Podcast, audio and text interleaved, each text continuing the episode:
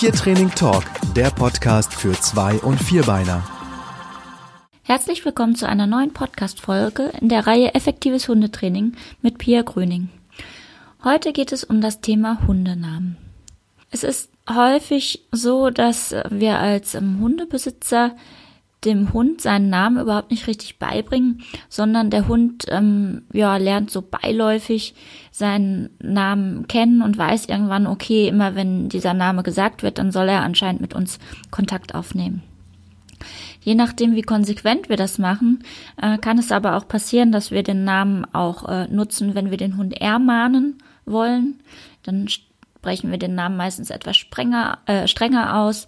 Ähm, manchmal nutzen wir den Namen auch, ähm, wenn wir den Hund irgendwie loben wollen oder so. Also das ist nicht immer unbedingt ganz äh, eindeutig, auch für den Hund nicht, was wir eigentlich mit diesem Namen meinen. Wenn man möchte, dass der Hund auf seinen Namen richtig äh, gut reagiert, und mit gut meine ich, dass er wirklich ähm, zuverlässig daraufhin äh, Kontakt mit mir aufnimmt, dann sollte ich den Namen äh, richtig aufbauen. Vor allen Dingen, wenn der Hund gerade neu eingezogen ist, aber auch wenn ich eventuell ein bisschen äh, unglücklich damit bin, wie der Hund auf seinen Namen reagiert. Falls ich weiß, dass ich dazu neige, den Namen halt auch mal zu nutzen, wenn ich den Hund ermahnen möchte, dann macht es definitiv Sinn, dass ich mir einen Kosenamen überlege, den ich dann, wie jetzt gleich beschrieben, aufbauen werde. Ansonsten kann ich das natürlich auch mit dem normalen Namen machen.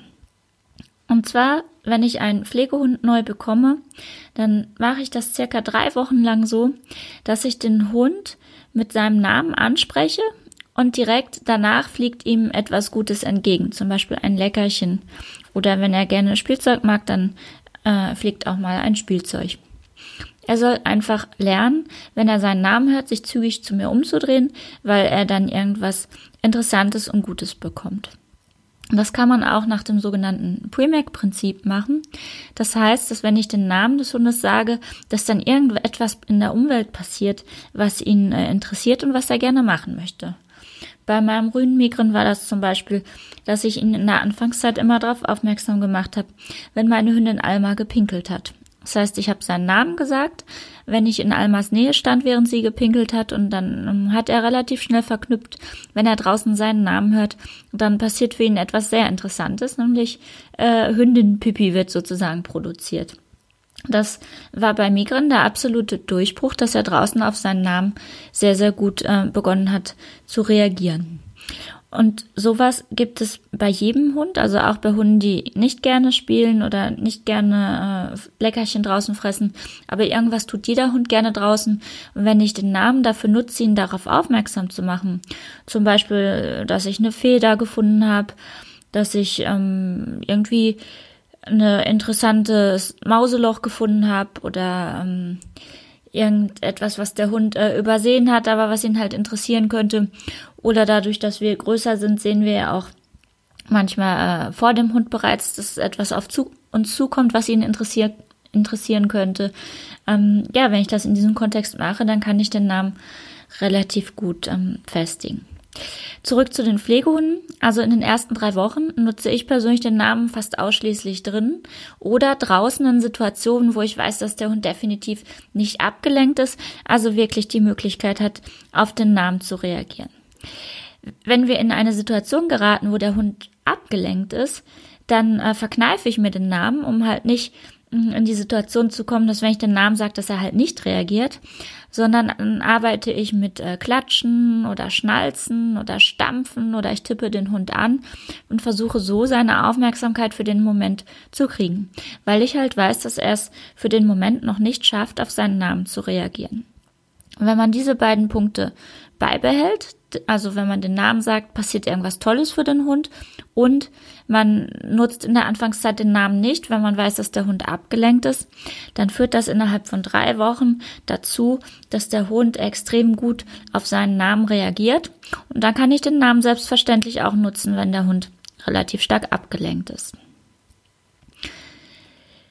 Es gibt Situationen, wo der Name im Hundetraining sehr gerne genutzt wird, es aber ziemlich kontraproduktiv ist. Das ist zum Beispiel bei der Übung Sitz das der Fall. Bei der Übung Sitz ähm, sehe ich das sehr häufig, dass dem Hund der Name gesagt wird. Dann fokussiert er sich auf seinen Hundebesitzer und dann äh, führt er halt das Sitz aus. Das ist an sich ja nicht schlecht. Das Problem ist nur, dass wir den Hund so trainieren, dass er Sitz wirklich nur kann, wenn wir seine Aufmerksamkeit haben. Und falls ich das Sitz zum äh, Stoppen, zum Beispiel am Wild, benutzen möchte oder auch in einer anderen ablenkungsreichen Situation, dann brauche ich einen Hund, der definitiv Sitz kann, ohne dass ich seine Aufmerksamkeit habe. Das heißt, es ist von Anfang an sehr, sehr wichtig darauf zu achten, dass der Hund es schafft, Sitz zu machen, ohne dass ich ihn vorher anspreche mit seinem Namen und auch ohne Sichtzeichen, also dass er ähm, halt äh, sieht, dass äh, ich äh, einen Sitz möchte. Zu diesem Thema ohne Sichtzeichen haben wir bereits auch schon eine Folge beim in der Reihe effektives Hundetraining. Ähnlich gelagert ist das beim äh, sogenannten Umkehrsignal. Beim Umkehrsignal ähm, kündige ich dem Hund an, dass ich als Mensch den Weg oder die Richtung wechsle. Und auch hier ist es vor allen Dingen in der Anlernphase total kontraproduktiv, wenn ich den Namen sage. Weil dieses Umkehrsignal wird so aufgebaut, dass ich dieses neue Signal rufe, wie zum Beispiel Kehr um, und dann äh, biege ich direkt danach ab. Der Hund lernt schlicht und einfach, wenn sie Kehr umruft, dann biegt sie ab. Und ähm, wenn ich den Namen davor setze, dann kann es mir passieren, dass mein Hund auf den Namen bereits guckt und dieses Kehr-Um-Signal überhaupt nicht wahrnimmt. Das heißt, ich denke, ich hätte ein Kehr-Um-Signal trainiert, aber in Wirklichkeit habe ich einfach nur trainiert, wenn mein Hund seinen Namen hört, dass er Kontakt aufnimmt, was ja prinzipiell nicht schlecht ist, und dann halt mit mir abbiegt. Nur, ähm, ja, habe ich dann eventuell kein Kehr-Um-Signal, äh, kein Umkehrsignal. Genau, das waren so ein paar wichtige Aspekte rund um den ähm, Hundenamen. Und ähm, ja, ich hoffe, dass ihr da einiges von praktisch umsetzen könnt und wünsche euch ganz viel Spaß und Erfolg dabei. Bis demnächst. Tschüss. Weitere Podcast-Folgen und Online-Training für Zwei- und Vierbeiner findet ihr auf tiertraining.tv. Wenn ihr lieber live trainieren wollt, dann besucht doch mal die Hundeschule Pfotenakademie. Unter pfotenakademie.de findet ihr einen Kurs- und Seminarplan zu verschiedenen Themen. Wir freuen uns auf deinen Besuch.